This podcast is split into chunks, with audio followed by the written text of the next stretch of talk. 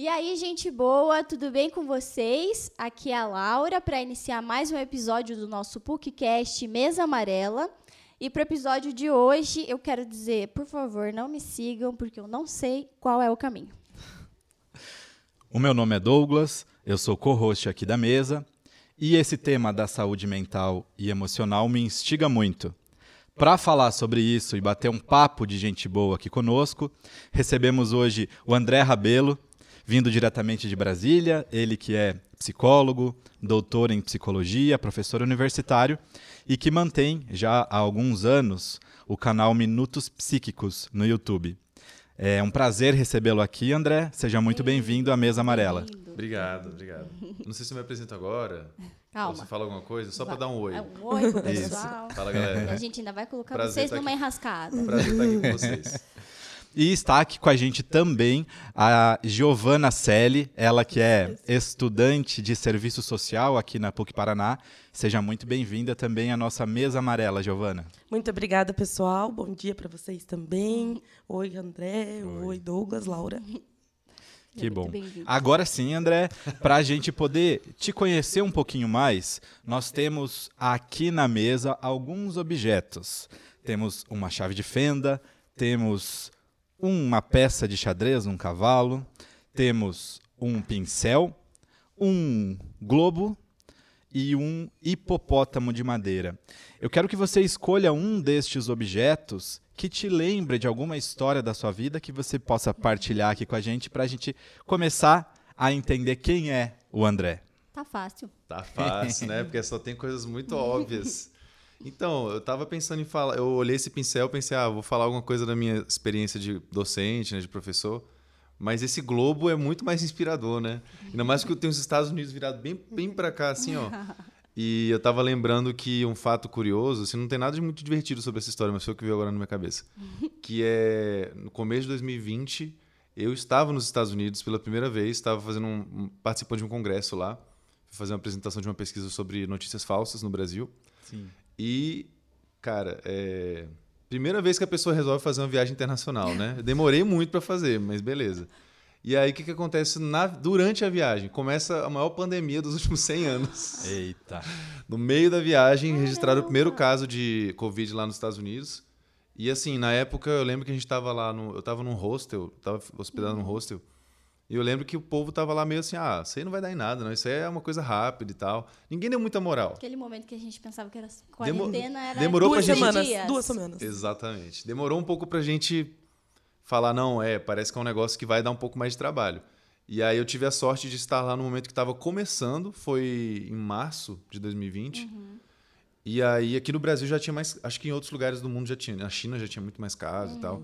Deu tempo de eu voltar pro Brasil sem maiores problemas, sem pegar Covid nem nada. E depois o bicho pegou, assim. Assim que eu cheguei, começou a estourar caso lá nos Estados Unidos. Ainda bem que deu tempo de voltar. hein? Nossa, eu O fiquei... aeroporto não fechou antes Passou, disso, a né? bala passou raspando, assim, Passa, mas passa. essa é a minha história para começar a nossa conversa. Uau, muito bom. Giovana, e para ti, algum desses objetos lembra uma história da sua vida? Sim, eu vou de globo terrestre também. Acho É bem o mais legal. cotado, tá é, mais o mais cotado. cotado de todos. E eu faço projeto missionário há seis anos, né? Dentro né, dos grupos que eu, que eu me envolvo na Igreja Católica. E eu lembro que uma vez, na cidade de Guaíba, no Rio Grande do Sul, eu estava com, com uma companheira assim, de missão, e a gente caminhando, e pareceu um chapéu de uma senhora na nossa frente. E eu vi uma senhora né, mais à frente, eu falei, Deve ó, ser deve ser dela. E ela tava com umas sacolinhas pesadas assim, e o meu colega gritou: Oi, oi, é da senhora isso aqui? Gritou alto. e ela voltou correndo, entrou numa construção e derrubou dois sacos de areia, assim, sacola de areia. Falou: Me desculpa, eu não sabia que era do senhor. No fim, ela tava é, pegando areia emprestado de uma construção no meio do projeto missionário. E no fim, a gente só queria devolver o chapéu para ela, né? Então, é uma história que veio na minha cabeça agora nesse sentido de projetos missionários e que também geram muita história para contar e muitas delas desastrosas como essa, né? Ótima história. Para quem não sabe, é nosso critério para poder escolher que sejam muito inusitados, né, amigo? A gente estava assim, tem que ser um objeto inusitado para que as pessoas realmente falam o que, que eu vou fazer com isso. Não pode fugir da história que aparecer na cabeça. né? Mas pelo jeito o Globo. Ah, o Globo, ele, ele, é, ele é roubado. Ele é roubado. Acho que a gente vai ter que trocar esse globo, fazer uma outra coisa, porque senão todo mundo se ancora nesse globo. É. Muito bem. Então, André, conta pra gente, assim, é, como é que você, como é que a psicologia te mordeu na vida, assim? Como é que, né, adolescente lá em Brasília, você pensa assim, ah, eu acho que eu quero fazer psicologia. Olha, foi uma coisa, não foi nada linear, assim, eu tinha, eu estava no ensino médio e a princípio a minha intenção era fazer engenharia, se não me engano, engenharia de redes, porque parecia que era uma boa ideia na época, assim, tinha, parecia que tinha potencial para conseguir um emprego, né, e tal. Mas enfim, eu fiz, eu tentei fazer o, o PAS. Eu não sei se vocês estão, Sim. são- estão familiarizados com o PAS, né? E aí eu fiz, não passei para engenharia, tem- e aí eu fiquei meio assim né, em crise. Às vezes quem está nos assistindo não sabe o que é o passe. Explica Pode gente. Ah, é, o programa. Ixi, agora eu não lembro da sigla, faz tanto tempo. Mas é a prova seriada, né? É uma prova que você faz no primeiro ano, no segundo ano, no terceiro ano, aí você soma essas notas que você tem, e dependendo você consegue já entrar na universidade diretamente, né? Ah, Sem ter sim. que fazer vestibular. Perfeito. Então, para quem está no ensino médio, é uma coisa interessante, né? Para não ter que concorrer com a galera que está fazendo vestibular universal. Mas, enfim, não deu. E eu sempre me senti interessado pela, pelo comportamento humano. Eu acho que eu não consigo dizer a desde quando, assim. Acho que eu sempre fui muito curioso de entender o porquê que as pessoas fazem o que elas fazem. Só que eu nunca vi isso como uma perspectiva de que isso poderia ser meu, minha profissão, né? Poderia ser meu ganha-pão. Acredito que sob muita influência dos meus pais, que queriam que, né? Todo pai, assim, em média, quer que o filho seja médico ou advogado. Ou alguma coisa que dê dinheiro, né? O que importa é, é, é uma coisa pragmática, né? Geralmente o critério para querer que o filho vá para uma carreira. E aí eu estava meio que influenciado por isso, mas eu comecei a abrir a cabeça, conversando com amigos e tal. E aí eu lembro que teve uma. Eu não sei se no ensino médio de vocês teve isso, mas na minha, na minha escola tinha um negócio de. Era tipo uns cursos diários, do tipo, ah, você pode fazer um curso de publicidade, de psicologia. Era uma coisa de curto prazo, com um profissional da área, ele ia lá e dava uma introdução, zona, assim, ao assunto. Que legal. É, aí eu, aí eu lembro que eu fiz publicidade. E o que eu mais gostei na, na parte da publicidade era a parte da psicologia. Eu falei, isso aí. É um sinal. Vai me é dar sinal, problema é ainda. Essa parte de influência, de persuasão, das técnicas de persuasão. Eu falei, cara, isso é muito legal. E aí fui indo, fui indo, fui indo para esse caminho. Comecei a ler um pouco mais sobre a área. E vou ser bem sincero, no dia que eu decidi para fazer vestibular e tal, eu não tinha muita noção do que que era psicologia. Mas algo me dizia que era para lá. Era, tipo, eu me é identificava. Tudo que, eu, tudo que eu lia meio que sobre aquilo me chamava a atenção e falava, ah, eu acho que deve ter coisa muito legal aí a mais. Mas eu, sinceramente, era bem ignorante em comparação com o que eu sei hoje. Eu falo assim, nossa, não sabia nada. E me joguei, né? Me joguei pelo, no feeling mesmo. E, mas no primeiro semestre eu já entendi o porquê que eu tinha feito aquela escolha. Porque é isso, eu sou muito curioso para entender o porquê que as pessoas fazem o que elas fazem. E acho que a psicologia dá ferramentas para a gente, por mais difícil que seja dar uma resposta para casos individuais, né? A gente consegue entender muito mais o comportamento humano como um todo com a ajuda da ciência. Então, eu fui para esse caminho, comecei a, a mergulhar. Eu acho que é difícil dizer o momento em que, fui- que eu fui mordido. Eu acho que, sei lá, acho que Você foi enfeitiçado. É, assim, acho que quando né? era- tipo aquele episódio do pica-pau que ele vai vindo. eu já assim. tive várias. E aí é por aqui, assim, Ó, psicologia. eu já tive algumas hipóteses. Mundo de Bickman. Não sei se vocês conhecem o Mundo de Bickman. Eu. Eu amava, nossa, eu amava. É, tinha esses programas que davam essa instigada no pensamento crítico e tal. Eu acho que é daí que vem, mas eu não tenho certeza. Ser bem sincero. Mas é mais ou menos por aí. É. E aí, no- durante, foi durante a formação que você teve vontade de dar aula depois? Ou como é que daí a vida da docência foi se manifestando? Aí, é aí também cai num, num certo. É difícil dizer o dia ou, ou o momento que levou a isso. Mas, assim, o que eu realmente comecei a gostar muito rápido foi a pesquisa científica. Eu me identifiquei muito. Eu falei, caramba, o tanto de coisa que a gente consegue aprender usando isso. Não, tem limite, sabe, do que você pode aprender com a pesquisa científica. Isso me deixou fascinado. Daí eu comecei a fazer algumas pesquisas, comecei a, a apresentar trabalho em congresso, comecei Na a me envolver graduação. na graduação. Aham. Comecei a me envolver com o mundo acadêmico de uma forma mais profunda. Fiz PIBIC, né, iniciação científica. Legal, legal. Fiz três PIBICs, é, comecei a participar de projetos e comecei a ver que isso podia ser minha carreira. Porque o professor faz isso, né? Faz pesquisa. Não é só o que eles fazem, Uhum. Sim. mas é uma Boa parte parte, importante da docência. Então, você, a minha motivação principal era a pesquisa, para ser bem sincero. Só que assim, não tem um cargo só de pesquisador, né? Aqui no Brasil, pelo menos, não é muito comum. Uhum. Fora daqui eu sei que existe. Mas assim, no Brasil, se você quer ser um pesquisador, você quer ser um professor também, porque é o cargo que vai ter para você. Daí eu comecei a falar, tá, eu tenho que gostar de docência, né? Eu tenho que ir pra esse caminho aí. Tenho que gostar. É, tipo, tem que. Parece que é por ali que eu vou ter que ir. Aí, nessa mesma época, eu comecei a trabalhar com divulgação científica, muito inspirado por um carinha chamado Carl Sagan, que eu não sei se vocês já ouviram falar, mas é um astrofísico muito famoso no meio da divulgação científica, que inspirou muita gente, inclusive eu. E aí eu comecei a trabalhar com blog. E, cara, blog, em grande parte, é o quê? Produzir conteúdo educativo, né? É você. Ou, assim, claro, no meu caso, né? Porque você pode também falar da sua própria vida, lifestyle. Mas no meu caso eu fazia conteúdos educativos, do tipo, eu falava sobre o que que era ciência, eu falava sobre o que que era psicologia social e tal. E nisso eu fui tomando gosto. Aí eu tive algumas experiências de docência, principalmente ali no mestrado. No- na própria graduação eu tive alguma coisa próxima disso, que era só, a monitoria. A monitoria. Isso. Já comecei a gostar, tive feedbacks positivos, falei, cara, talvez eu leve um pouco o jeito para isso. Aí fiz o mestrado, tive dei disciplinas, no doutorado dei mais disciplinas. E em 2014 eu criei o canal no YouTube, que aí foi tipo a minha experiência de, do... de- não vou é que De docência, livre. é porque docência é um termo formal, né? Mas de ensino foi a minha experiência mais profunda, né? Porque eu comecei a fazer vídeos e a galera ia lá comentar, e eu respondia. Então, tipo, era uma sala de aula gigantesca pro mundo todo. E, e assim, o que, que foi essa. é, em 2014 que você fala, ah, vamos começar. virada de É, chave. a virada de chave. Eu, eu tô com essa. Vocês não né, vão acreditar- Chave, eu teria escolhido a chave ali. Ó, A essa, é- essa é a história que eu devia ter contado no começo. Porque, assim, em 2014 eu estava começando o doutorado. Quem que pensa em fazer um canal no YouTube no começo do doutorado? Pois Pois é, é. loucura. Não pode. Loucura! Diga você. Diga você pra gente, porque. Não é uma coisa muito recomendável. Eu não recomendo, tá? Não recomendo. não é o melhor momento. Mas, enfim, eu acho que o que bateu foi o seguinte. Em 2011, 12, 13, né, que os anos antecederam essa criação, teve um certo boom, pelo menos é a minha memória, tá? Eu posso estar super impreciso, mas eu, eu lembro que teve um boom de canais de educação no YouTube, principalmente na gringa. E aí eu comecei a ver esses canais tipo ASAP Science, é, In a Nutshell, são algumas referências muito importantes assim que eu vi e falava, caraca, eu quero fazer um negócio assim, porque eu acho fantástico você poder ensinar as pessoas de uma forma acessível usando esses, esses recursos visuais. E aí eu queria fazer também, mas eu não sabia desenhar, não sabia fazer vídeo, não sabia fazer roteiro, sabia escrever artigo científico, mas disso para fazer um vídeo didático é, um- é enorme a É um Tem um distância. pouquinho né? de diferença. né? Nossa senhora, demais. E aí eu falei, tá, é, eu não sei fazer essas coisas, mas eu quero fazer isso. Então eu me forcei mesmo. Eu me joguei, eu falei, tá, eu vou começar na marra. Aí eu vi o que, que dava pra fazer lá o menos pior possível. Primeiro vídeo do Minutos Psíquicos eu criei sozinho. Aí não, não recomendo assistirem, mas tá, vou- tá lá. Claro que a Assim, gente vai assistir primeira coisa que a gente vai né? fazer. A gente vai vai Não vão né? lá assistir, viu? Não vão. Eu não tô aplicando psicologia reversa, tá? É- não é isso. Mas então, é, aí eu fiz, gost- assim, dentro das limitações. Eu gostei do resultado final, foi uma coisa singela e tal, Você mas... que desenhou? Não, então, eu usei um programa. Tinha um- é, Hoje em Ah, dia tem... Hoje tem muito. hoje tem mais Os vídeos ainda. que eu faço, inclusive, pra faculdade. Você vê, até em São- 2014 já tinha esses programas que é tipo assim, você... É, um- é tipo o que eles chamam de doodle, né? Tipo, é um desenho que vai se, vai se construindo e tal.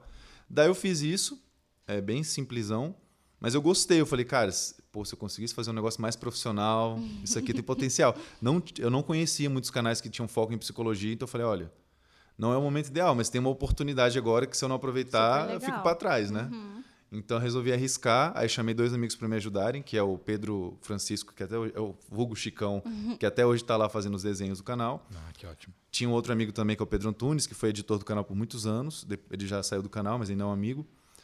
E, mas assim, a inspiração para ali em 2014, eu acho que foi principalmente isso, né, de ver os canais crescendo muito, muita visualização, muita gente que, tipo, eu comparava assim o desempenho que eu tinha com o meu blog com o que eles tinham nesses vídeos, eu falei, caraca, eles atingem muito mais pessoas. Aham. Tem muito mais gente a fim de ver um vídeo bonitinho, com desenho, do que um Talvez texto. ali, aham. Nada contra texto, eu amo, mas assim, é diferente o impacto, né? Daí eu fiquei inspirado e me joguei e estão aí até hoje. E a experiência no blog também te ajudou a pensar como, como construir esses Nossa, conteúdos, né? Com Certamente. certeza. Eu acho que ajudou muito a fazer essa transição de fazer textos puramente acadêmicos, artigo científico para publicar em revista científica, que é um negócio super formal, super técnico, para um texto acessível. É, e eu acho que o canal foi quem realmente me puxou e forçou a minha barra, porque eu pensei assim, uma coisa é você escrever um texto bonitinho, técnico, e pedir para a pessoa ler e beleza, né? Não tem muito feedback. Agora, quando você escuta o que você está falando, eu não sei se vocês conseguem imaginar isso, mas quando você escuta o texto, você fala, tá, peraí, não tá tão simples assim de entender, né? Tá, tá tipo, meio formal ainda. Quando a gente lê, às vezes não dá para perceber isso tão claramente. eu até hoje eu tenho é um desafio semanal inclusive fazer roteiro, porque você escreve, você pensa, ah, parece que tá legal isso aqui. Tá você sim. fala, Fala aí. não, isso aqui tá meio truncado, eu tenho que simplificar. E aí, quando eu comecei a fazer vídeo, eu senti que eu comecei a desenvolver essa sensibilidade para a linguagem. Foi muito decisivo, eu acho, para o sucesso do canal. Pelo menos o feedback que eu geralmente recebo, que as pessoas falam assim: olha, o que eu mais gosto é que não importa o que você fale, eu consigo entender e eu sinto que essas coisas entram para minha vida depois. Impactam como eu simples. vejo o dia a dia, é, Aham. que é o que eu queria, que é o que todo Claro. divulgador científico quer, né? Eu já vou perguntar mais uma questão sobre esse começo do canal lá, mas queria saber da Giovana, assim, como é que você vê essa aproximação entre a psicologia e a sua área de formação, né, que é o serviço social. Você visualiza pontes entre essas áreas? Sim, super. A gente tem até uma matéria, né? Claro, muito mais resumido, né? Aquela introdução zona, aquela que eu, Introdução André psicologia. trouxe, né? É, na, dentro do serviço social, mas eu vejo assim que trabalhar com o público, a gente precisa ter uma, né, precisa enxergar a ponte. Então, dentro do serviço social, na prática mesmo, a gente tem os encaminhamentos para os CAPs, que a gente chama, né, que é o Centro de Atenção Psicossocial. Então, a gente conseguir perceber a necessidade, né, da pessoa de ser encaminhada ou tentar a um certo ponto ali distinguir o que é realmente uma necessidade básica, material, e o que é uma necessidade de atendimento mais específico, isso é, é, é precisa ser base para o assistente social, né? Então eu vejo isso na graduação, vejo com os alunos e vejo também na atuação do, do assistente social.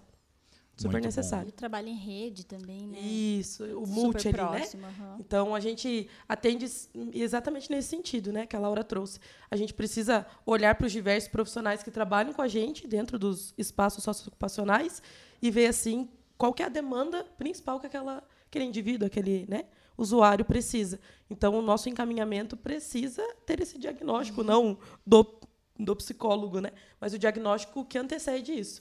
Olha, eu acho que ele precisa disso, mas também de uma condição material, de uma condição, né, psíquica, algo assim para ele continuar na sociedade, continuar dentro dos seus afazeres, nesse sentido. E pensando nisso que o André estava contando da experiência dele de produção de conteúdos, você costuma consumir conteúdos na internet, assim, ouve, lê, é, assiste vídeos sobre temas de saúde mental e emocional também? Sim, sim. É, eu acho que teve uma mudança quando eu comecei a, a me perceber, assim, né? No sentido de preciso de um psicólogo, preciso me entender Uma nesse necessidade mundo. pessoal. Uma necessidade pessoal. Legal. O primeiro passo, eu, eu acredito que seja de muitas pessoas, é fazer a busca por conta, né? Não, eu vou, mas peraí, vamos ver o que é isso aqui, né? Que é o famoso, vamos ver no Google quantos dias eu tenho de vida. e, e aí você faz uma pesquisa. É, um clássico. clássico. E aí você faz pesquisa, você começa a entender. Tudo bem que aí temos um grande risco, até o André pode confirmar, né? No sentido de ver o que, que é o burnout, Que o que, que é tem isso. dois você fala, dias tenho só. isso. Eu tenho esse, eu tenho aquele, eu tenho. E Você você faz um começa. diagnóstico de si, né? É, você começa a entender. E por isso que eu acho, até aproveitando para falar um pouquinho dos vídeos do André, se me permitem, né? Claro. O, a, não é tanto aquilo que a gente tra você traz, não é tanto do diagnóstico, né? Mas você se perceber nas relações. Ali, até do o vídeo do flertardo, Ah, né? Então, isso. como que você se relaciona mesmo? Eu acho que esse é um grande Vai cuidado. dando pistas. Isso, do que propriamente chegar a diagnóstico disso é quando você está estressado. Tudo bem, então todo mundo tem essa doença. Putz, é. Não é quando teu olho começa a pular. Ai, ó, então. Certeza que eu tenho essa doença. do Shrek. Olha É. Então, eu acho isso muito legal, né? Você traz o conteúdo científico, mas você não traz diagnósticos, né? Então, a gente na internet é um mundo, né? Então, você vê de tudo. Mas eu já, já consumi, sim, já tive muito contato com vídeos assim também. Legal. Esse tipo de conteúdo, André, que você é, faz hoje, é próximo a como você começou lá atrás? Pergunta assim, quando... Em 2014 que você falou que o canal Foi. é, foi criado, né? Como é que foi esse momento da criação? Assim, você, você tinha um planejamento? Ou, não, vamos lá e aí vamos ver o que, que a vida da internet nos Os traz. sinais. Olha, não, não é muito parecido, não. Mudou muito, assim, de 2014. A gente tá falando aqui de quase nove anos de canal, né? Verdade. Que bom que mudou um pouco, porque, né, imagina, você começa de um jeito amador e fica igual, não dá, né? Então a gente foi, foi evoluindo. Acho que a gente está indo evoluindo muito. Os últimos tempos agora, meu Deus, tá- estão ocorrendo várias revoluções no canal, digamos assim. Mas mudou muito. Essa, essa foi a primeira pergunta que você me fez, né? Aí a segunda foi tipo.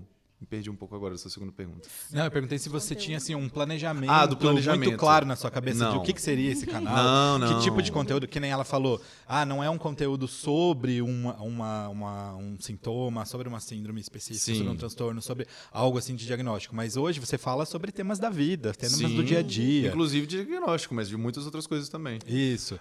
E assim, lá atrás você tinha esta não, clareza? Não, não. Eu acho que lá atrás era uma coisa assim. Eu fazia. eu- Eu acho que muita gente vai assim, se identificar, muita gente que trabalha com produção de conteúdo, você, em grande parte, quando começa, produz conteúdo para você mesmo. Aham. No sentido de que você fala sobre as coisas que você gosta, que você se identifica, e claro, você quer que mais pessoas conheçam aquilo. Eu tinha esse foco, claramente. Só que eu fui é, né, sempre atento ali aos feedbacks, sempre tentando me basear em dados para ver para onde eu ia. E a demanda das pessoas é muito clara. Assim, na internet, o que eu vejo, para mim, é muito claro. Pelos As- comentários, As pessoas traziam. querem entender so- mais sobre diagnóstico, sobre transtorno mental, sobre psiquiatria. As pessoas querem.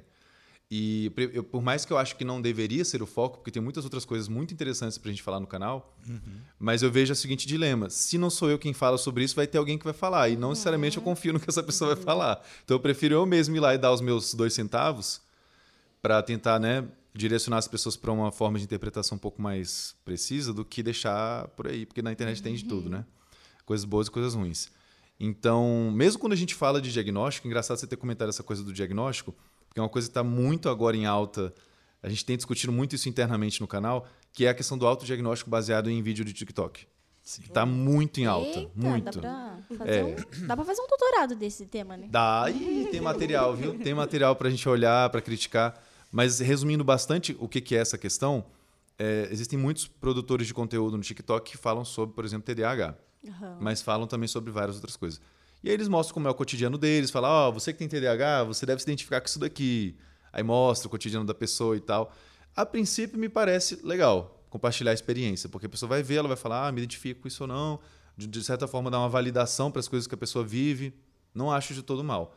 Só que às vezes a pessoa vai querer passar isso, ela não é uma especialista no assunto, ela tem uma vivência que é super válida, mas isso não quer dizer que ela tenha o conhecimento técnico e nem a sensibilidade para passar isso de uma forma que seja legal. Então, às vezes, o que acontece é que tem uma estereotipa... estereotip... Ai, meu Deus, essa palavra é difícil. Um estereótipo. É, geram-se muitos... ela- a, a coisa é passada de uma forma estereotipada. Aham. E aí, às vezes, simplifica demais a coisa, né? Então, a pessoa que está lá vendo... Assim, muita gente que vê e que se identifica não tem TDAH. Mas vai, às vezes, querer ir atrás de remédio. Aham. Não vai encontrar efeito, porque se tem é, medicamentos que vão ter efeito para quem tem o TDAH e não para quem é uma pessoa que simplesmente tem um nível de atenção normal. É, tem outras questões mais complicadas aí no TikTok fora do Brasil, porque tem umas discussões sobre é, empresas que estão oferecendo serviço de diagnóstico. A pessoa chega até o serviço pelo TikTok, é diagnosticada em pouquíssimo tempo, o que já é uma coisa bastante Que já é um questionável. E aí já recebe também receita, já tem uma empresa pronta para vender, fácil, chega rápido na casa da pessoa. Então tá tendo uma certa. Mercantilização. É, exato. Isso aí é bem preocupante.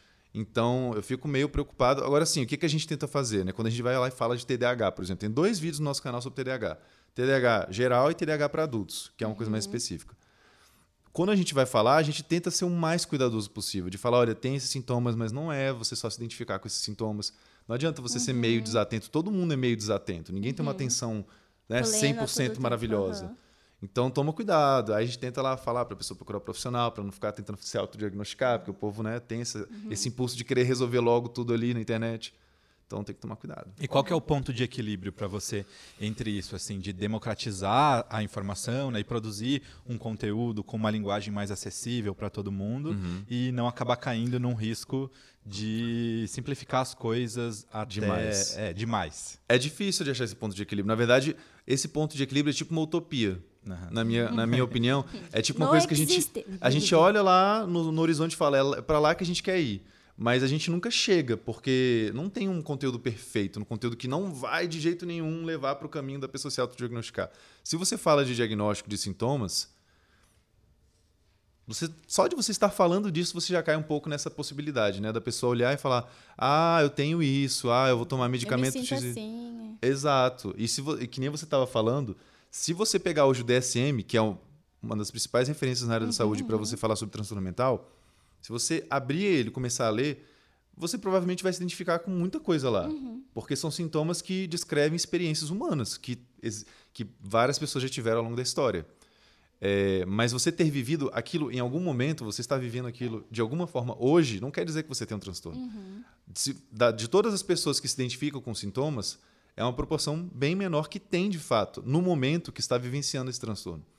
E a importância da avaliação, né? Exato. Que não é só, ah, tem isso, tem. Não é uma lista, assim, ó, que você Não é um preenche, checklist, não é. Ah, ah, então tá bom. Né? Atingir 10 pontos, É, parabéns. Você esse tem é o- Esse é o risco, justamente, Exato. dessas, desses laudos a toca de caixa, assim, né? Não Exato. tem a avaliação, não tem o acompanhamento. Mas imagino que lá na clínica mesmo, muita gente já chega com isso claro na cabeça. né? tenho Olha, eu isso, vi um isso, vídeo isso. no internet, eu tenho certeza, viu? Eu tenho esquizofrenia, não tenho dúvida.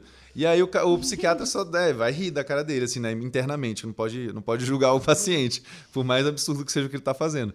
Mas, assim, gente, sem uma avaliação, e que nem você falou, não é um checklist. E às vezes eu acho que esses alguns conteúdos que simplificam demais acabam levando para uma visão meio checklist. É. Tipo, ó, vou te contar. Isso acontece muito no TikTok, muito. Eu vou te falar 10 sintomas. Vai marcando aí. Quais que você se identifica? Pá, pá, pá, pá. Tudo sintoma genérico que, a maioria das pessoas vai se identificar. Abaixa o dedo para qual sintomas É. você tem. É isso, você tá acostumado, né? Então, exato. Aí você vai. Olha, se você fez tantos, abaixou tantos dedos, hum, acho que você tem TDAH.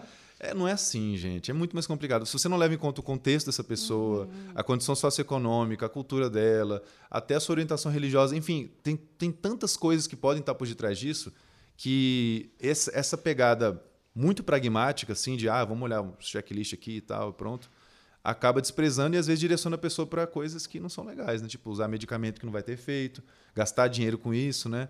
Ou até mesmo para outros caminhos piores ainda, né? Tratamentos questionáveis. Tem, os, tem coaches que oferecem serviços que são muito complicados aí, que não são aprovados, que não são testados cientificamente. Então a coisa é complicada na internet. Mas estamos aí tentando trazer um pouquinho de, de ciência e torcendo para que as pessoas queiram ouvir a gente. Legal. É, eu acho que assim, sempre a gente precisa procurar um profissional para nos ajudar nisso, assim, né? Mesmo que a pessoa se identifique com todos esses sintomas, né? Sim. Por favor, gente, procurem um profissional para ajudar vocês. E pensando agora, passando um pouquinho do conteúdo, que- do conteúdo que é produzido no canal e tal, para a gente falar um pouco sobre saúde mental, assim, que eu acho que é um tema que está em voga, assim, a gente tem falado muito sobre isso. Mas a pergunta que eu queria trazer é: a gente tem falado sobre isso e a gente tem cuidado de fato, na opinião de vocês, a gente tem cuidado de fato dela, ou a gente tem falado e aí procurado só na internet, ou a gente tem, enfim, deixado isso num, num lugar mais é, solto, assim, ah, é minha saúde mental e tal, ou a gente realmente tem procurado ajuda, tem se cuidado, assim. Quer comentar primeiro? Posso comentar. É, eu vejo, eu sou educadora, estou como educadora social hoje, né? Atuando. legal. Legal. E eu trabalho com adolescentes. Então eu vejo dois, dois mundos, assim. Dentro da graduação, acho que pelas condições materiais mesmo dos, dos jovens, dos alunos, né? Estando aqui na PUC, há um acesso maior. Então, assim, ó, estou me percebendo, comento com os meus amigos, mas busco ajuda. Tenho aqui o próprio PUC oferece, né? Nesse sentido, o CEAP. Então, eu vejo que isso acontece, esse movimento. Já dentro do, da- do instituto onde eu trabalho, tendo os adolescentes, a maioria de periferia, eu vejo é, já aquilo que já é, como que eu posso dizer, a fase posterior. Então não é falado, mas daí eu já começo a perceber ah, as marcas no corpo, né? Então as tentativas de suicídio, isso é a família mesmo traz pra gente. O próprio jovem comenta sobre isso. A brincadeira sobre depressão, assim, ah, aquele lá é depressivo, aquele lá é, um-", sabe? Então eu vejo a tratativa e a falta de acesso muito mais escancarada. Então eu vejo que há dois movimentos hoje na minha realidade, né? Onde Um com mais acesso. um com mais acesso e um com menos acesso. Então, acredito que a gente fale muito, mas talvez Alguns acessem. alguns acessem, outros outros, não acessem. Né? Então, mesmo tendo aquilo que a gente já falava antes, né? o, o acesso gratuito mesmo, a informação não chega muitas vezes. Então, há uma responsabilidade das institui- instituições, das escolas, onde essas pessoas, essas crianças, esses adolescentes estão na maior parte do tempo, em assumir isso e falar: ó, então vamos aqui ver o que, que a gente precisa dar para essas crianças, né? É mais nesse momento ostensivo, assim, né? Já, tipo, já deu Isso. sintomas, já. já apresentou muitos sintomas, já está assim escancarado e às vezes pedindo ajuda, né, na sua maneira, da forma como age dentro do- dos locais, dos espaços e precisa ter uma responsabilidade profissional mesmo, sabe, de diagnosticar isso. Eu falo diagnosticar parece diagnosticar a doença, né, mas diagnosticar realmente a realidade que você tá. Então, a minha realidade hoje é essa. A gente fala, mas nem todos têm acesso. Entendi. A palavra diagnóstico ela já tem um significado bem carregado, né, nesse sentido. Mas na verdade, se você for olhar assim de forma bem é, formal, diagnóstico é uma conclusão que você vai chegar sobre certa pessoa, certo contexto, né? Então você pode usar você pode usar essa palavra para se referir a qualquer situação, não só a transtornos mentais. Mas o que eu ia comentar, eu estava ouvindo você falando e realmente assim tem, tem alguns dados mais gerais, né? Mas eu queria falar um pouco do geral, um pouco do específico. O geral é de maneira as pessoas não principalmente no Brasil as pessoas têm uma tendência a não valorizar tanto a, dificu- a, a importância de questões ligadas à saúde mental e de procurar ajuda. Esse é o padrão geral. É, desde que a pandemia começou tem alguns dados já sugerindo que houve um aumento muito grande de procura por profissionais da saúde mental ou de áreas correlatas né mas sempre para lidar de alguma forma com dificuldades psicológicas trazidas pelo momento da pandemia e aí tá, então tem esses padrões aí. Tem um, aparece que estamos eh, desabrochando Os para índices isso. nos indicam para mais ou É, menos isso. embora o Brasil, como não sei se a gente não vai comentar isso, mas eu- é, encaixa muito com o que eu estou falando agora, que é a questão do Brasil ser um dos países com maior índice de transtornos de ansiedade, transtornos Uhum, depressivos, né? Na verdade, transtornos de ansiedade, de acordo com dados da OMS em 2017, se não me engano, é o país com maior índice de transtornos de ansiedade. E a gente não Uhum. é o país com o maior nível de pobreza, o maior nível de desigualdade, embora sejam muito grandes, não é, Fatores, o, né? não é a situação mais grave do mundo. E mesmo assim a gente tem essa situação que é bem curiosa, né? E bem triste. Mas o que eu ia comentar agora do específico, você estava falando, né, que num- numa parte da sua realidade tem, tem mais acesso e outra não. A gente sabe também desses dados que vêm sendo acumulados que, de maneira geral, pessoas com rendas mais baixas, negros, mulheres, todas essas pessoas tendem a ter um pouco mais de dificuldade de acesso. E homens procuram bem menos ajuda do que as mulheres, de maneira geral. Ajuda médica, ajuda de saúde mental, então não se fala.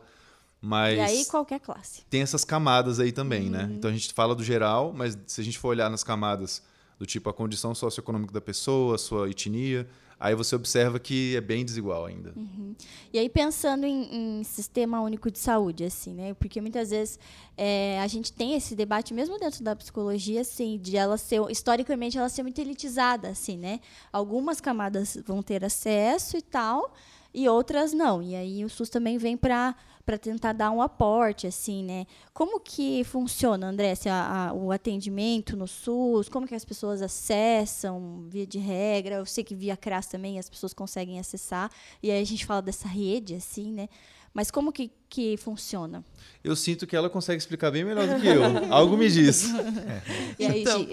É, falando propriamente da área onde eu convivo, né? Uhum. A gente tem os CRAS, então eles são encaminhados a partir de atendimentos dentro das unidades básicas de saúde, mas a gente tem muitos profissionais, e aí eu jogo para o André de novo, que estão fazendo muitos atendimentos com valores sociais. Isso. E isso a gente tem uma realidade. é, eu vejo aqui em Curitiba isso está acontecendo cada vez mais, pelo menos quando há esse oferecimento né, do, do serviço, fala, ó, você tem algumas opções. Então você pode ser encaminhado para um centro de referência, você pode ir para as universidades, onde a gente tem também essa possibilidade de atendimento gratuito, né, e sendo acompanhado de professores. E também tem os psicólogos com valores sociais. Então, esse acesso, esse movimento para o acesso, ele acontece. Né? A gente sabe que são inúmeras as condições para que as pessoas não cheguem até. E não é só o valor econômico, né? Tipo, ah, não tenho dinheiro, não para aí, né? As condições materiais, elas são inúmeras para a pessoa não ter acesso. Mas esse movimento já acontece. E eu vejo muito pela classe mesmo, né, dos psicólogos, nesse movimento de atender cada vez mais a população e tendo em vista a pandemia, como a gente já falou, né, que eu acho que houve um, um aumento tão grande que precisou ser feito algo para que esse acesso fosse facilitado, né? Sim. E um grande dilema para a gente na psicologia é o, é o equilíbrio entre a gente quer ser mais acessível para a população, porque a gente sabe que é um serviço muito valioso e que não pode ficar restrito só a uma elite, uma, a uma camada da sociedade que é mais privilegiada. E ao mesmo tempo a gente tem que valorizar a nossa profissão. Então, assim, É um seria um mundo maravilhoso se a gente não precisasse se preocupar com o dinheiro que o psicólogo vai botar no bolso, mas, mas não é, né? A gente vive num Também tem boleto para pagar. tem muito boleto para pagar. Ixi, pois é. Então, assim, é um dilema do psicólogo, realmente. A questão do valor social eu acho super importante e é uma coisa que poderia ser mais explorada e deveria ser mais explorada. Mas, por outro lado, você tem essa questão que o psicólogo tem que se manter. Então, se ele tem vários pacientes com valor social, o que ele vai chegar lá no final do mês e vai pagar, às vezes não vai ser um. Tipo assim, depois de tirar todos os abatimentos, vai sobrar pouco para ele, né? Para ele se manter, para viver a vida dele. Então, tirando esse. Eu queria fazer essa observação só porque às vezes as pessoas elas elas estão certas quando elas falam que a psicologia ela não é tão acessível quanto deveria.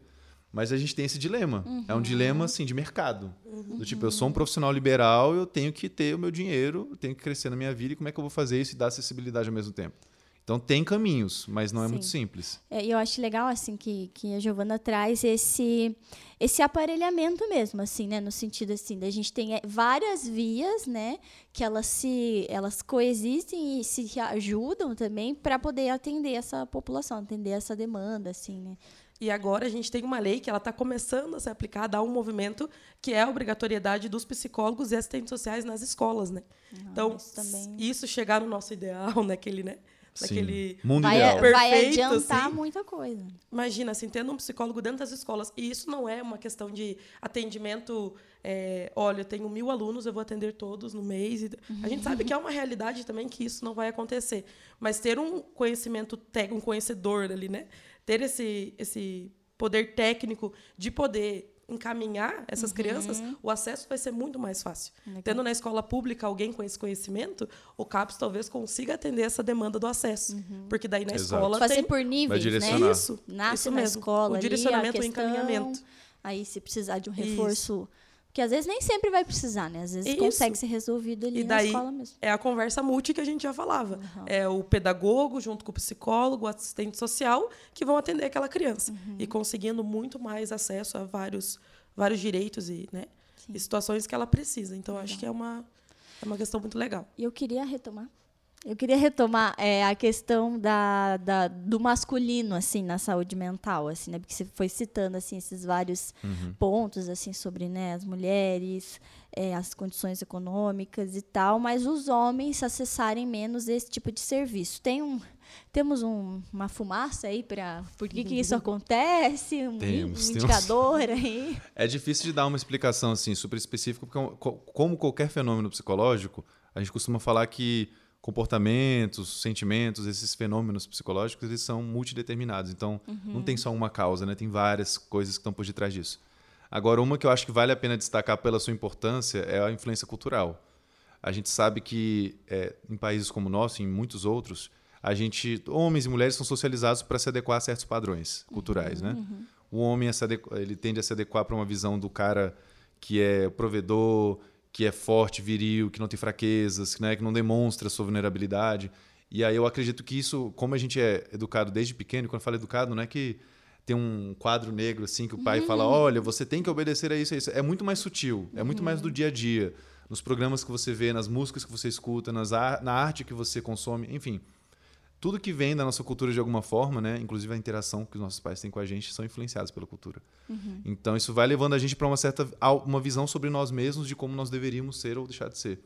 E aí a mulher e o homem geralmente têm uma diferença grande nisso, né? Os homens e mulheres são geralmente educados e os homens são levados a crer que eles precisam dar conta de tudo, tem, não pode demonstrar fraqueza. Daí você ter que reconhecer que está com depressão e procurar um psicólogo é um pouco difícil, né? É mais difícil, não é, não é que nenhum homem procure, os homens procuram.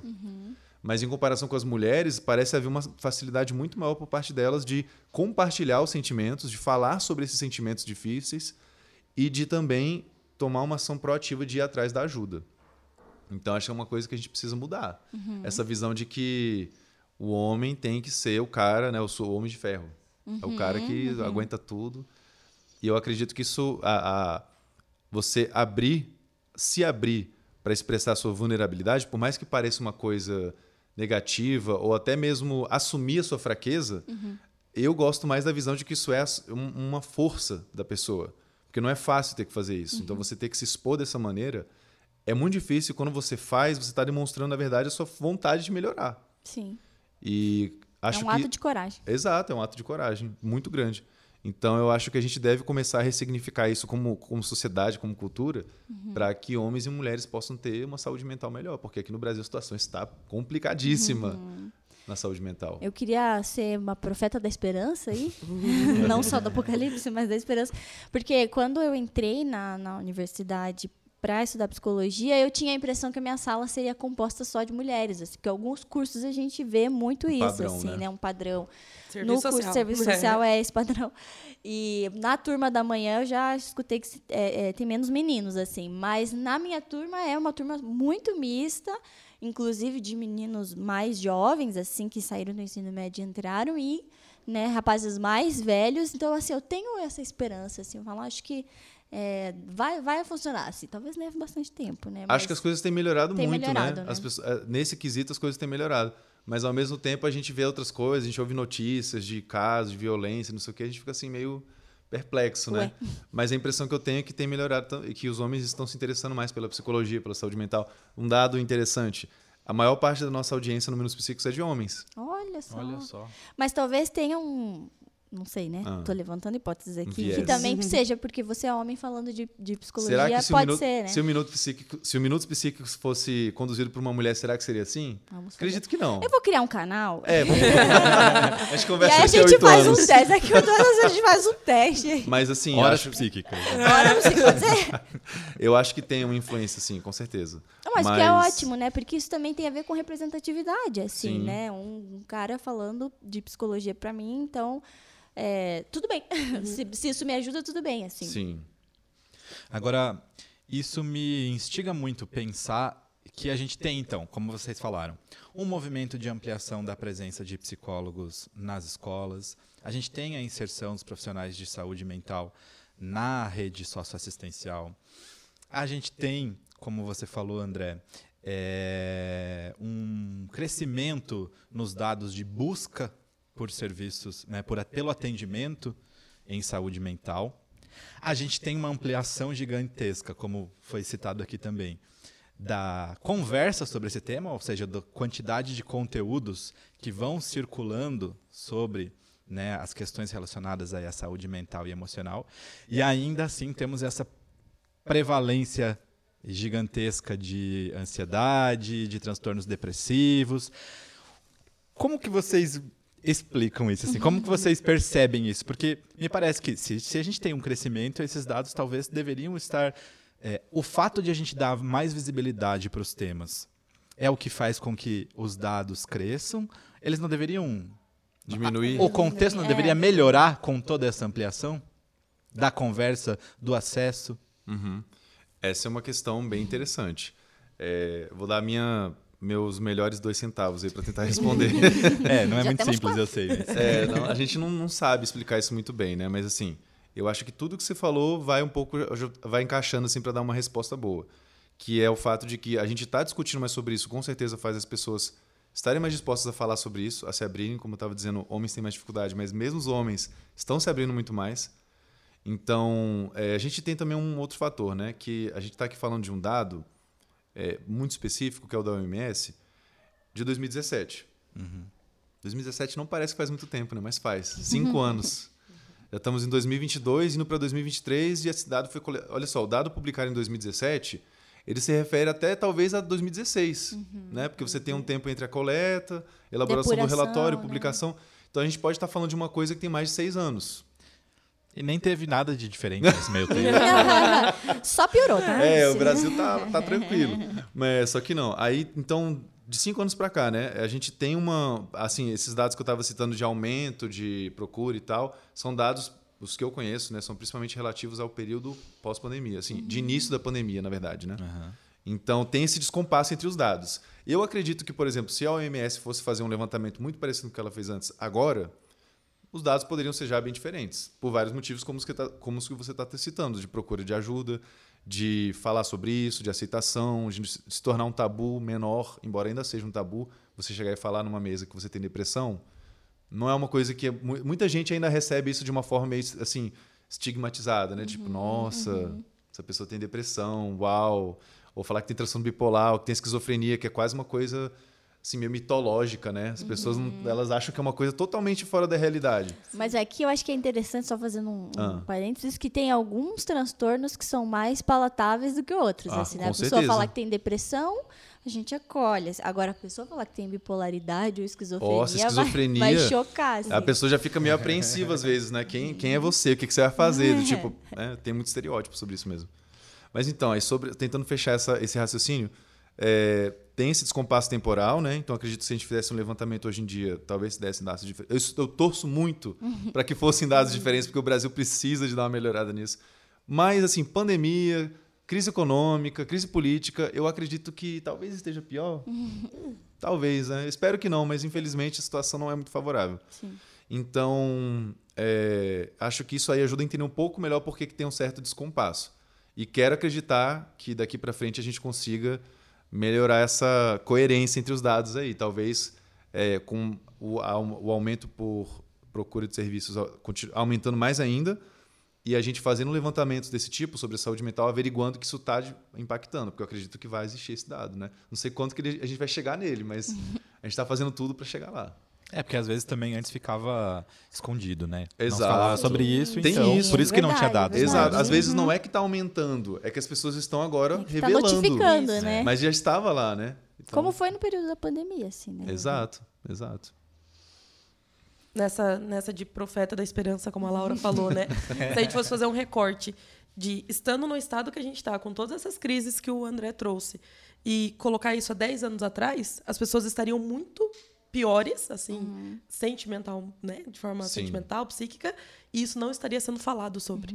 Então a gente tem que ter um olhar positivo de tá ruim, tá sendo falado sobre o que tá ruim, mas tá bom, sabe? Então, a ideia de a- acontece um progresso. Mesmo assim acontece um progresso. Então eu acho que se a gente fizesse esse recorte contrário, a gente viria que se continuasse dessa forma mais velada, como estava muito tempo atrás, não a gente não teria talvez nem tanta atuação dos psicólogos nesse sentido, né? Não teria Sim. como eles fazerem muita coisa sem, sem ter dados, né? Sim. Verdade. Exato. É uma eu gostei de ver como um progresso. É porque a gente vê a taxa de, de ansiedade, de transtornos de ansiedade depressivos como necessariamente algo negativo, né? E é, é ruim, é claro que é ruim, mas ao mesmo tempo, se você nota que tem um aumento, você explicar esse aumento é uma outra coisa. Uma Exato. coisa é você Sim. identificar que está aumentando, outra coisa é o porquê. É porque as pessoas estão estão agora tem mais pessoas que estão sentindo isso, ou simplesmente a gente está descobrindo que na verdade Tinha, uma, tinham re- essas tinha um pessoas lá dado atrás já. represado. Sim. Exato. É uma forma diferente de interpretar. E agora vocês falaram, por exemplo, que jogar na mesa, né, de uma conversa entre amigos, sei É. lá, é, sintomas ou diagnósticos, É, causa, causa um estranheza. impacto. Mas com essas transformações que vocês trouxeram, jogar na mesa, por exemplo, que está em terapia, já é mais tranquilo ou ainda não? Eu acredito que sim. É, Eu estou falando aqui de achismo mesmo, do cotidiano, conversar com as pessoas. As, as pessoas estão muito mais tranquilas hoje em dia, em média, para falar assim, estou fazendo terapia, e quando ela fala, geralmente a reação é positiva, né? As pessoas falam, ah, que bom, que legal. Agora, é aquela história, tem muita gente que ainda tem preconceito com procurar Sim. ajuda é, para saúde mental. Tem gente que acha que terapia é para doido. Ai, nossa, então essa pessoa deve estar muito mal mesmo, porque ela procurou ajuda psicológica, É. então assim, deve estar uma porcaria a vida dela. Ainda tem esse preconceito, né? Tem. Geralmente Na- por quem nunca fez terapia. né? É, Isso, exatamente. é, sim. Eu, na minha realidade, eu trago a diferenciação da idade, propriamente. Uhum. Então, se eu falar para tios, pra galera assim, né? Mais old school aí, que tá mais tempo no mercado. Olha, eu tô fazendo terapia. E isso que aconteceu, aconteceu? falo exatamente daquilo que eu vivi, né? Então, ah, meu pai comentando com os meus tios. Giovana tá tendo a terapia? Falou, mas meu Deus! O que, que aconteceu? E eu, nossa, gente, agora eu tô até fazendo terapia. Tá Né? até na terapia meio grave, né? E aí, assim, o movimento, eu e os meus irmãos, assim, super, nossa, agora a gente consegue bancar uma terapia, agora a gente vai ficar bem. E os tios, assim, meu Deus, o que aconteceu com a Giovana? Esse mundo tá Sabe? perdido. Aham, tá até fazendo terapia. Então eu vejo que a gente tá numa transição aí e tá tendo realmente mais um, uma atenção e uma sensibilidade, mas uma galera ainda que não está acostumada, talvez seja o pessoal lá dos 10 anos atrás, Aham, sabe? aham. Ainda mantém a mesma mente, a mesma ideia de que não, é para doido sim. Então você tá indo na terapia porque tá muito ruim o negócio, Uhum. né? Então eu acho que tem essa diferenciação, vejo muito na idade. Hoje assim. Você estava falando isso, eu me lembrei de um exemplo do, do mundo real, assim, de um, um tio, é uma pessoa muito vivida, que... Que tá mais tempo no mercado? É, que tá mais, tempo, tá mais tempo no mercado é ótimo, né? Eufemismo puro. Mas então, aí, essa é um caso real desse, desse tio que eu conheci. E aí ele estava comentando essa transição dele, né? Que foi a transição de alguém que tinha essa visão bem preconceituosa, do tipo, olha, terapia, realmente vou te falar, viu? Porque a pessoa tá, na, tá no fundo do poço. Ele foi disso, né? Mas foi muito, muito aconselhado, muito incentivado pelas filhas, pela, pela parceira romântica. Eventualmente, ele falou: tá, tá bom, vai, vou lá. Vou fazer. É, e foi com o mínimo de mente aberta. Porque ele falou assim: tá, já que eu vou, então eu vou, Já vou dar uma vou, chance. tenho que pagar pra ir. É, não, tem gente que vai e não vai assim, né? contrariado e aí geralmente não dá certo. E aí a pessoa culpa o psicólogo e na verdade a culpa era dela. Acontece também. Mas enfim, aí ele foi com a, com a mente minimamente aberta e se surpreendeu muito porque ele achava que era uma coisa e era outra. Ele achava que ia chegar lá e ia escutar os conselhos para, ah, faz isso, faz aquilo, não sei o quê. Chegou lá, o psicólogo deu um, um, Uma localizada um pedala nele. mental ali nele, né? Falou, ô, a Chacoalhão. Pra cha- localizar. Oh, você localiza aí. chacoalhada sem mover um dedo, né? Só com as palavras. E ele falou: Eita, isso aqui é inter- na verdade é interessante. Continuou indo e isso trouxe mudanças na visão dele sobre gênero, sobre trabalho, legal. sobre. Sim, trouxe várias mudanças é, da perspectiva dele. Então, se você está ouvindo a gente, você não é um, um fã muito grande de psicoterapia, é, mas assim, nunca foi, né? Dá uma chance. Dá uma chance, Dá vai uma chance pra ela. Procura uma indicação boa, vai num profissional bom. Não, não adianta ir aleatório, assim, porque às vezes você vai Sim. num profissional ruim vai ter uma impressão ruim que não é representativa, né? Então procura uma indicação de um profissional. Ou um serviço, como a gente estava aqui falando, né? Que eu mais escuto lá no canal é coisa do tipo. Ah, eu queria muito fazer psicoterapia, mas é tão caro, Uhum. é tão difícil. E realmente eu não estou tirando mérito disso, não. Mas a gente tem hoje possibilidades de acessibilidade muito mais interessantes. Né? A gente está aqui falando do SUS como uma possibilidade. A gente tem também, é só para dar alguns exemplos, de algum, pra- às vezes as pessoas não têm nem noção, né? que tem muito mais possibilidade de elas acessarem do que, do que elas imaginam. Então você tem também é, universidades, geralmente, faculdades particulares. Muitas delas têm clínicas e escolas, que são lugares onde, por exemplo, quem está fazendo psicologia, quem está se formando, é, geralmente passa por um período de estágio, e aí essa pessoa vai trabalhar lá, vai frequentar e vai atender a comunidade, sob a orientação de um profissional. Então são, digamos que, psicólogos em treinamento. Mas são, já são, assim, eu não, eu, eu não vejo muito essa transição do não sou psicólogo, sou psicólogo. Peguei o canudo, psh, me transformei. Não, o psicólogo em formação, ele já está se, se transformando é, continuamente ali, né, de forma gradual, no psicólogo que vai ter o canudo. Então, eu acho uma oportunidade muito legal fazer atendimento com clínica escola. A gente tem, inclusive. Vocês têm aqui na PUC. PUC, né? Então é muito comum no Brasil, na maioria das instituições que tem curso de psicologia, se oferece também a clínica escola como uma parte integrada do curso, né? Para você permitir esse, essa experiência profissional.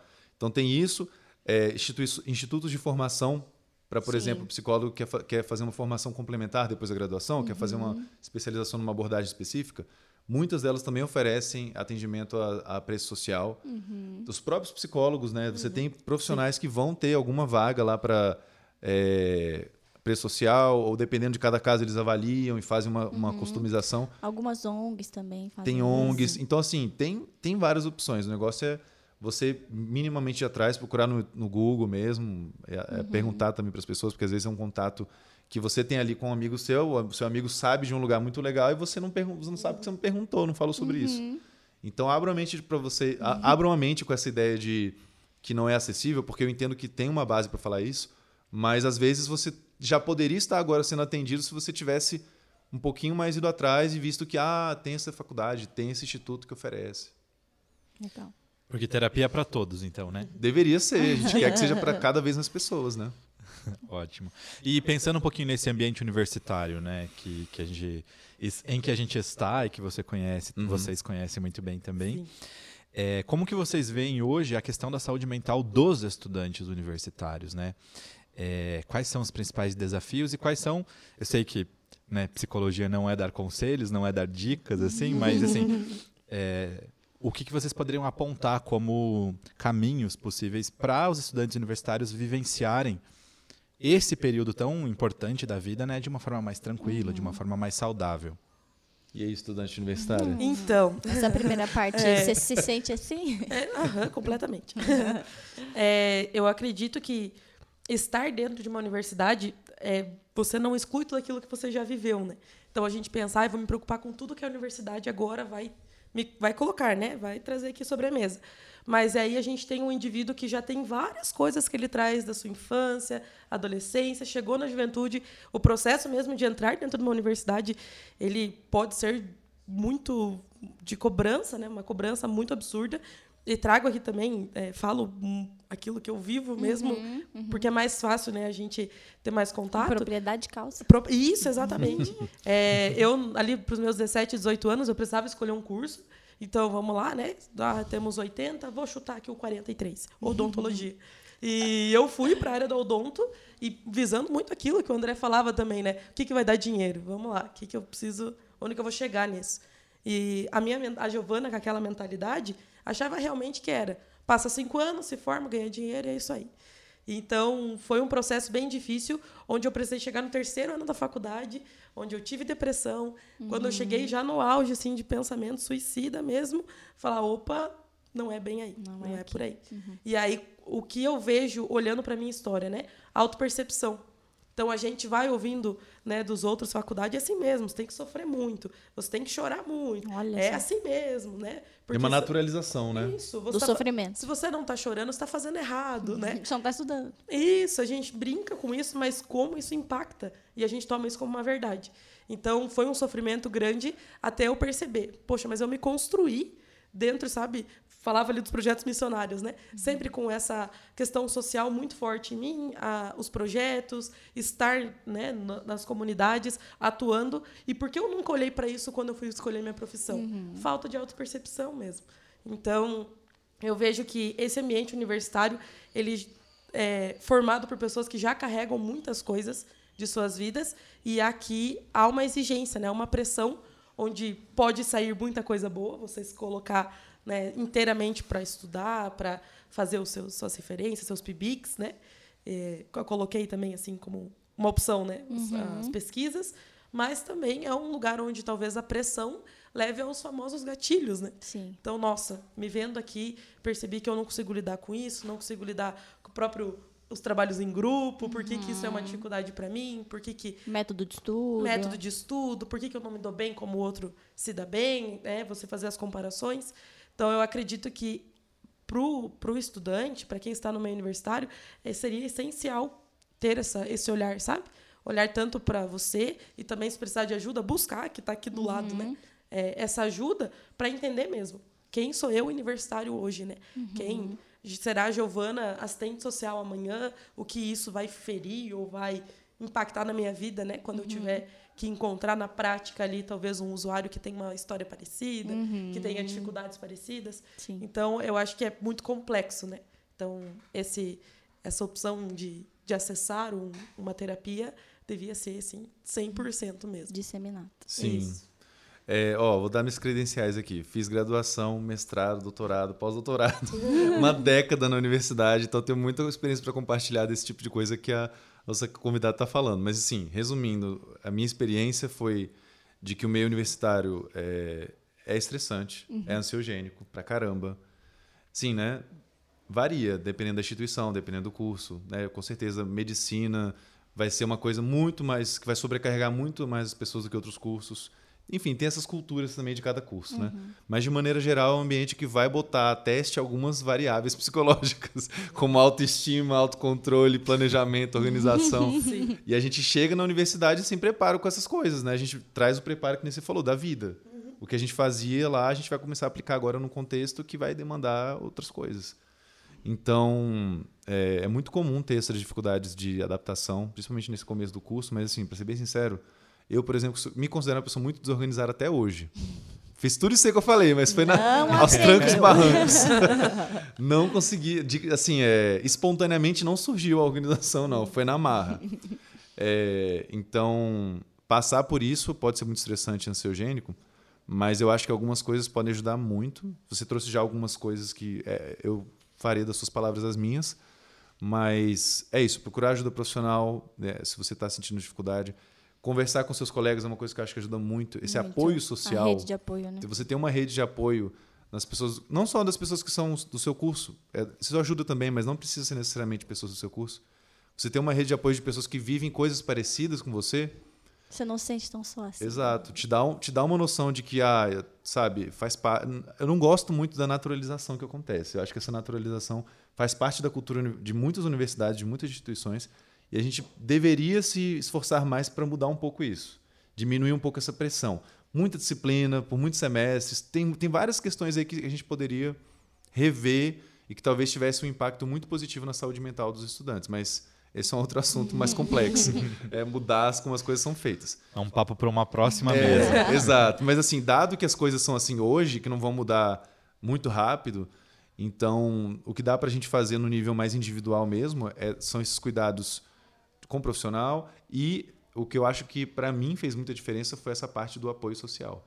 Isso pode vir da sua família, pode vir dos seus amigos, pode vir das pessoas que fazem o, é, o curso com você. E essa é uma fonte que eu recomendaria muito para quem está ouvindo a gente né, e está nesse contexto universitário, procurar se aproximar. E a gente sabe que não é necessariamente muito simples se aproximar das pessoas nesse contexto, porque às vezes a, a amizade não flui muito naturalmente, né? Uhum. Acontece, algumas pessoas têm mais dificuldade do que outros de socializar. E aí, se o seu caso for de uma pessoa que tem dificuldade de socializar, o Minutos Psíquicos está aqui para te ajudar. Chegou a hora do jabá. A hora Muito do jabá. Bom. Vai lá no Minutos Psíquicos, ó, tem, tem vídeos sobre como desenvolver conversas melhores, mais interessantes.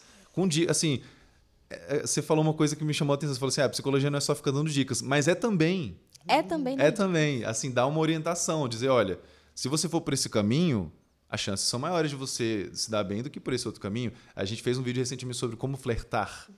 é tipo isso, ó. Olha aí, se você gente. chega do nada na pessoa num contexto totalmente inapropriado, meu amigo, você está querendo que o milagre aconteça, né? Agora, se você faz de um outro jeito, mais cuidadoso, mais tranquilo, as chances são maiores. Então, assim, a gente consegue dar algumas orientações com base Ferramentas. Senão, para que, esse conhecimento serviria, né? Se fosse só para deixar nos artigos, não. tem coisas Sim. que são aplicáveis. Uhum. E aí eu acho que eu recomendaria essas coisas aí. Mas, assim, a vida universitária não é simples, de via de regra, é ansiogênica, é estressante.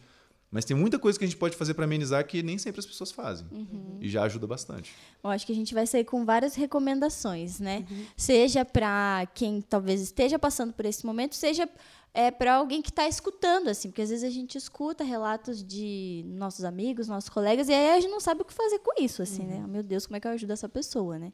Eu acho que além dessas recomendações que a gente deu, também tem o CVV para você, né, para as pessoas procurarem.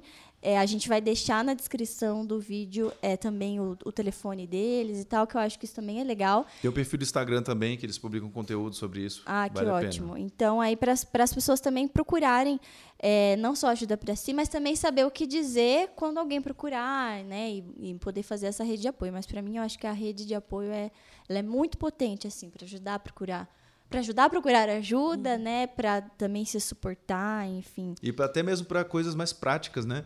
Do tipo, às vezes o motivo da pessoa estar tá muito ansiosa e estressada é uma coisa muito específica. Uhum. O trabalho X, a prova tal, uhum. o TCC. Meu Deus, TCC, gente, é o pesadelo, né? É o pesadelo. Do, da pessoa que está fazendo graduação. e aí, às vezes, o teu amigo que vai ter essa demanda também vai te ajudar de uma forma muito. Assim, às, às vezes a gente nem precisa ir muito fundo na, na mente da pessoa uhum. para ajudar. Às vezes é uma coisa assim, olha. Muito prático. A pessoa está tão ansiosa, às vezes, que, ela não, que a racionalidade pode começar a decair, digamos, né, temporariamente. Uhum. A pessoa tem dificuldade de raciocinar de uma forma mais objetiva sobre as coisas. Ela acha que as coisas são mais difíceis do que parece.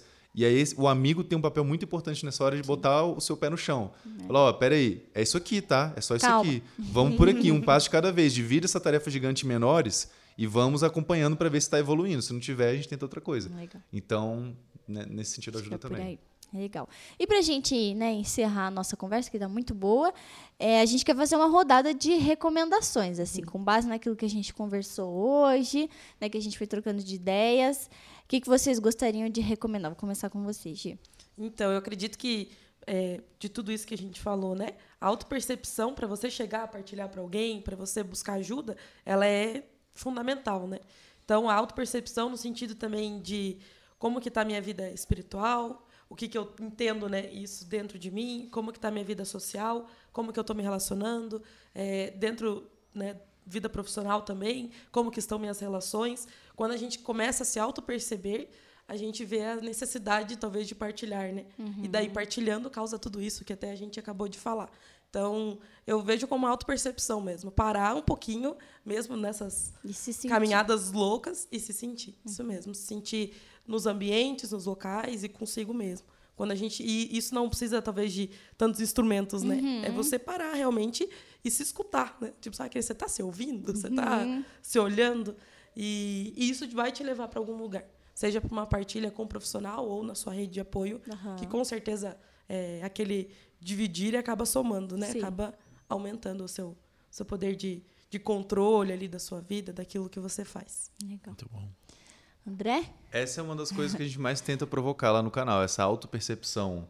A autopercepção e a percepção do outro também, né? Porque às vezes é isso, é, é, tá tudo junto ali se, se influenciando, se impactando. Então, gostei bastante dessa dica aí. Eu, a minha sugestão vai ser uma coisa muito mais específica, que é o meu livro. Aê. Momento do jabá número Jabá. 2. Vocês viram, vocês viram que eu gosto, né? Eu, tô, eu, tô- eu sou youtuber, Além do né, canal, gente? né? Tá lá, eu tenho, que, eu tenho que promover as minhas coisas, então. Vai lá, aproveita o espaço. É, mas então, falando sério agora, é, eu publiquei um livro ano passado, né, chamado Ser Humano Manual do Usuário, é, que fala sobre psicologia. Eu reuni, eu, eu reuni nesse livro algumas das descobertas que eu acho mais interessantes. Eu dou muitas orientações de coisas que você pode fazer para alcançar certos objetivos, sem simplificar demais. Eu tento fazer isso, né? Sempre muito difícil esse desafio, mas a gente, eu acho que ficou um trabalho muito legal. Vocês conseguem encontrar esse livro em qualquer livraria do Brasil, as principais livrarias, tem na Amazon, tem, dá para comprar online também. E muito do nosso foco no livro é ir por esse caminho, de ir falando de coisas. A gente começa ali falando principalmente sobre algo muito amplo, assim, que é a origem da nossa espécie.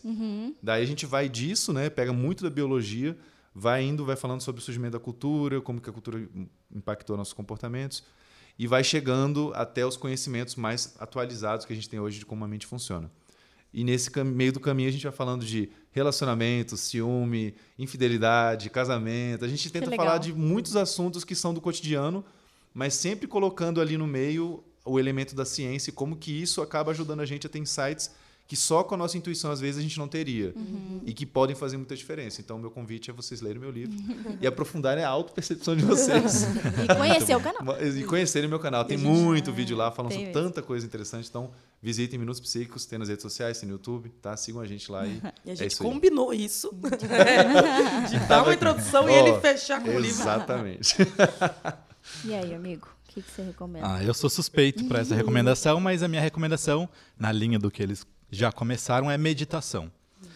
Para quem está fazendo terapia, para quem não começou a fazer terapia ainda, contribui bastante. E muita gente acha que é super difícil meditar, mas não é. Não é difícil. Inclusive, a gente tem né, aqui o programa de saúde espiritual que é super legal. As pessoas podem fazer aqui na identidade ou podem fazer online também. Então, e dá, dá certo, assim. No começo é um pouco difícil. Aí Eu, eu acho que é um pouco difícil. mas, de repente, porque eu sou meio... Né? É, preciso de um pouco mais de tempo, mas eu acredito que dá super certo. Bom, minha recomendação, então, vai ser de um livro da Juju, que é youtuber, chamado Tá Todo Mundo Mal. Eu acho esse, esse título muito curioso, assim, no livro ela vai desenvolvendo. E o lado B, assim, da recomendação, que algumas pessoas falaram, nossa, vou ter que fazer um exercício para entender porque você recomendou isso aí, né? É a série O Gambito da Rainha. Achei, né, achei legal, assim, que a gente tem o, o cavalo ali na a pecinha de xadrez, porque eu acho que Aí eu dando spoiler para quem é sensível. Eu acho que é, ela vai explorando assim a série, as camadas assim, né, da, da protagonista. Então, eu me lembrei construindo assim esse episódio, me lembrei muito desse dessa série. Muito bem, muito obrigada pela nossa conversa de hoje, André, Gi, Douglas. Muito, muito obrigada. Acho que foi super produtivo, né? Eu acho que a gente também foi se entendendo e se encontrando, assim. né? Acho que a proposta da nossa mesa é a gente se encontrar também nas nossas falas. E muito obrigada a vocês que nos acompanharam até agora. Quero agradecer aí todo mundo que esteve conosco, a equipe do Farol 1817. Hoje tivemos convidados especiais aqui conosco, a equipe da, do Laje, é, os nossos patrocinadores, a Chamex e a FTD. Muito obrigada por estarem conosco, vocês todos, e a gente espera vocês na nossa próxima conversa. Até mais. Até mais. Tchau. Tchau, tchau. あ!